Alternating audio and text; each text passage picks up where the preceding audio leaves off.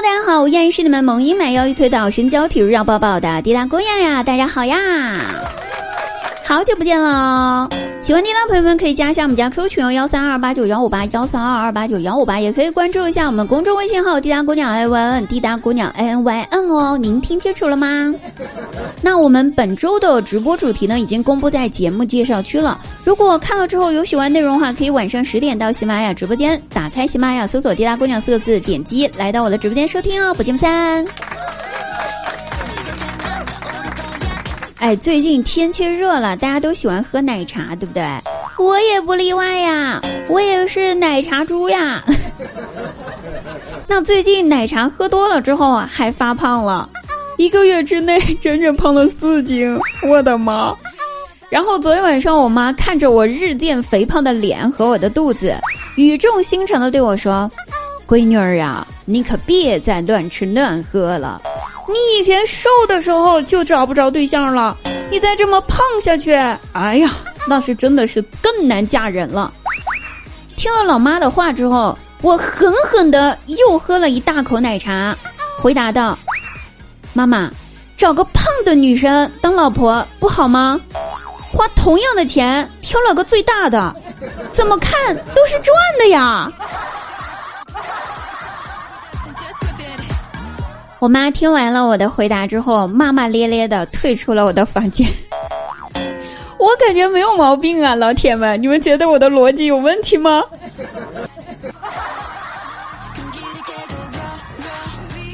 不知道大家有没有这样子的朋友哈？我朋友呢和她男朋友最近几天在外地旅游，我每天辛苦搬砖就算了，还要看着他在朋友圈里面秀旅游照。加上秀恩爱的照，让我各种羡慕嫉妒就算了。晚上加班回到家，我正在吃晚饭呢，突然听到手机一阵震动，来了一条信息，我朋友发的，发了啥？让我帮忙给他们在某城软件上订的酒店砍一刀。请问这是人干的事儿吗？我有时候可能我不是个人，但是我朋友他是真的狗。还有个事儿我没说，就是他俩当初在一起的时候还是我撮合的呢。哼，我现在就是典型的自作孽不可活的例子。好好的，为啥要撮合他俩？当初他俩还在暧昧期，一直在聊微信的那段时间，那因为两个人都是我认识的嘛，所以呢，他俩私下就经常问我关于对方的事儿。还经常把和对方的聊天记录发给我看，问我怎么回复。我这是左边刚教完女生啊，又要跑到右边去教一下这个女生男生来回复。一会儿教男生，一会儿教女生的，我太累了。最后他俩成功的成为了一对儿，我就有一种感觉，合着最后我是自己跟自己谈恋爱的呗。然后现在。他俩出去旅游，我还得给他们订的酒店帮忙砍一刀。于是我就在心里面暗暗的想：有本事你俩生孩子啊，让我也来掺和一下呗！我也想体验一下生孩子的感觉。哎，不提了，反正爱情都是伤人的，不是伤了自己，就是伤了别人，而我就是他们中的那个别人。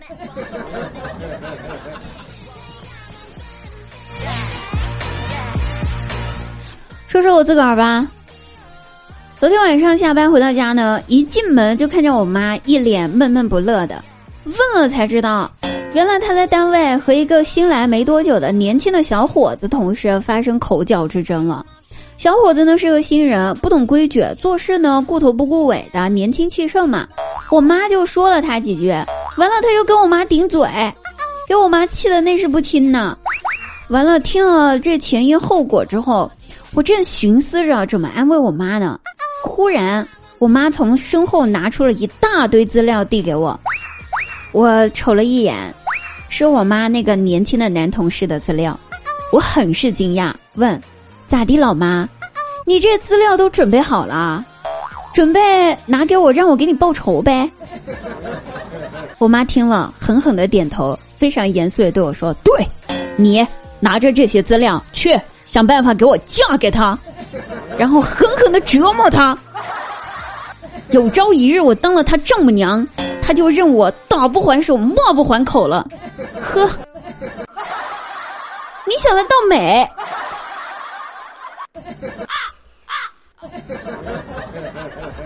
当然哈，我最后肯定是拒绝了这一项艰巨的任务的呢。于是接下来好几天，我就成为了我妈谴责的对象。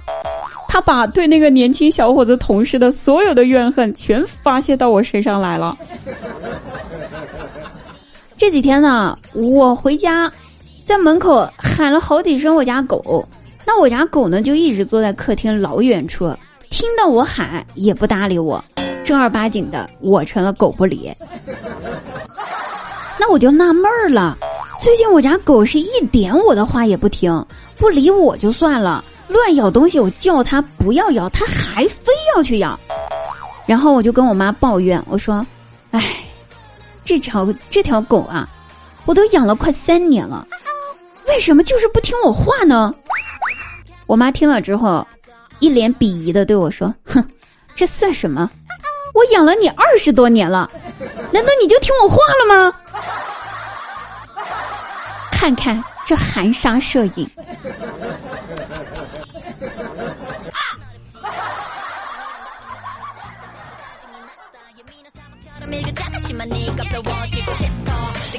其实吧，提到这个结婚嫁人这个事儿，怎么讲呢？我们单位最近有一个小哥哥刚结婚了，婚假回来没多久，哎，上班呢大家就闲聊，闲聊时候我故意开玩笑就问他，就说：“呵，新郎官，说说，你这结婚前后有什么不一样的感觉呀？有什么区别呗？”他听了之后深呼吸了一口气，然后悠悠的说道：“哎，结婚前呢，晚上很晚才回到家。”发现家里面的灯还亮着，瞬间觉得心里面一暖呐。结婚了之后，晚上很晚回家，发现家里面的灯还亮着，顿时两腿发软呐。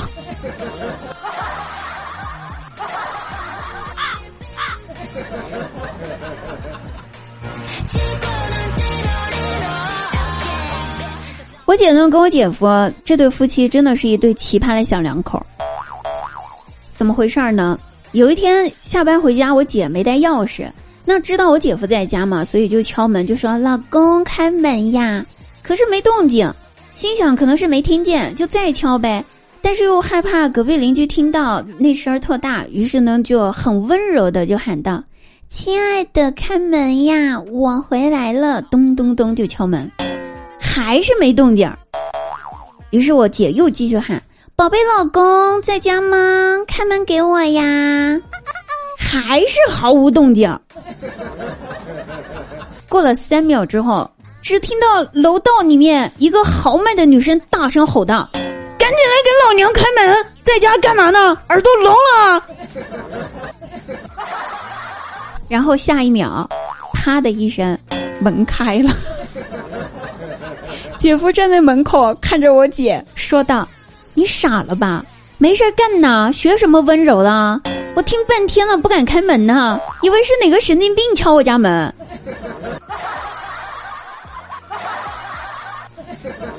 唉，所以人家说夫妻只有夫妻之间的相处之道啊，我算是明白了。不光这对夫妻是奇葩，奇葩的基因呢？我估计也是可以遗传的，我大外甥也是个奇葩。有一次，我去他家玩儿，进门就看到我姐在打我大外甥，看到我大外甥哭兮兮的那个可爱劲儿啊，我赶忙上去拉架劝道，就说：“姐，你咋回事儿啊？你怎么能打孩子呢？你？”姐姐停下来，气呼呼的跟我说：“他要吃糖葫芦。”那我就说，孩子吃糖葫芦也不过分呢，咋还打上了呢？对吧？我姐恶狠狠的说道：“哼，这死孩子，他非要吃肉馅儿的糖葫芦。”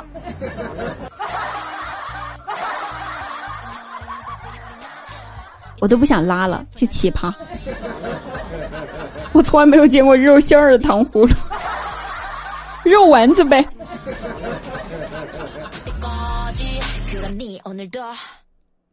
其实奇葩这一点的话呢，我姐呢从小就有。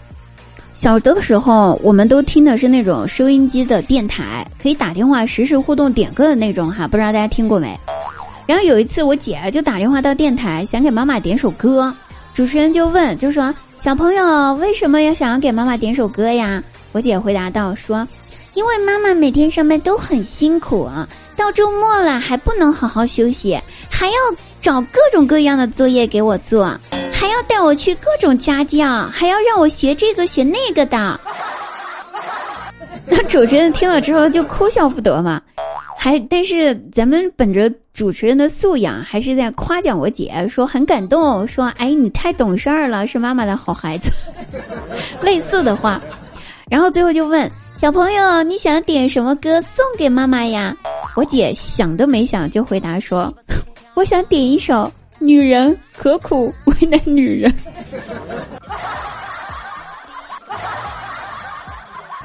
也是没谁了。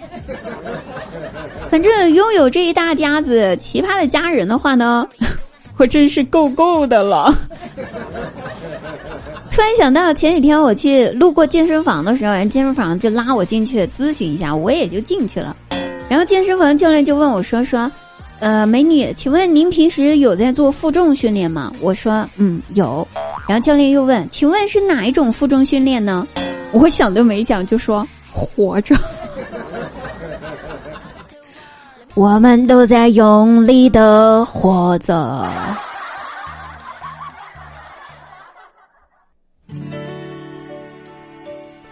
其实吧，人生呢，一岁有一岁的味道，一站有一站的风景。我们的年龄应该成为我们生命的勋章，而不是我们伤感的理由。纵使眼里面写满故事，脸上依然不露风霜，我们吞下的所有的委屈，终将都会喂大我们的格局。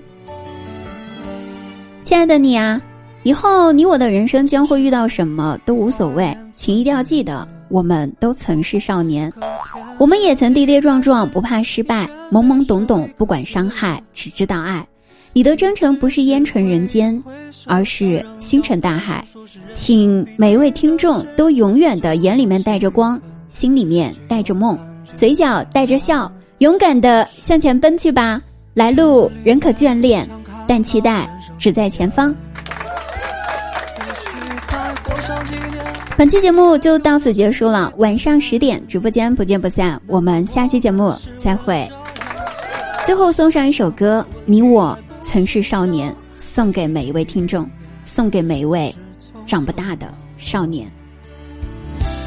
你我来自湖北、四川、广西、宁夏、河南、山东、贵州、云南的小镇乡村，曾经发誓要做了不起的人，却在北京、上海、广州、深圳，某天夜晚忽然醒来，站在寂寞的阳台，只想从这无边的寂寞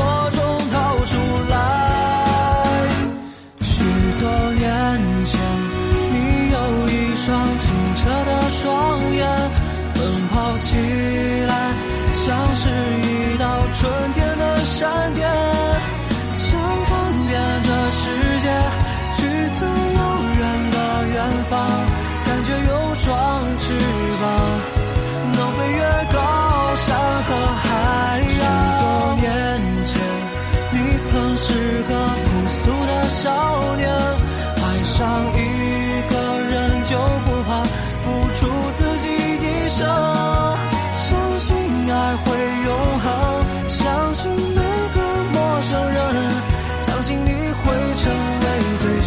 成为的人。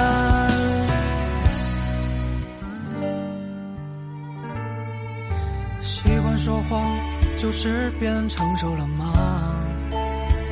有一套房子之后，才能去爱别人吗？总是以为成功之后就能抚平伤痕，欲望变卖着错过的人，让青春耗尽，只剩面目可憎。湖北、四川、广西、宁夏、河南、山东、贵州、云南的小镇乡村，曾经发。誓要做了不起的人。哦，觉得在北京、上海、广州、深圳，某天夜半忽然醒来，像被命运叫醒了。他说你不能就这样过完一生。许多年前，你有一双清澈的双眼，起来像是一道春天的闪电，想看遍这世界，去最遥远的远方，感觉有双翅膀，能飞越高山和海洋。许多年前，我曾是个朴素的少年，爱上一个人就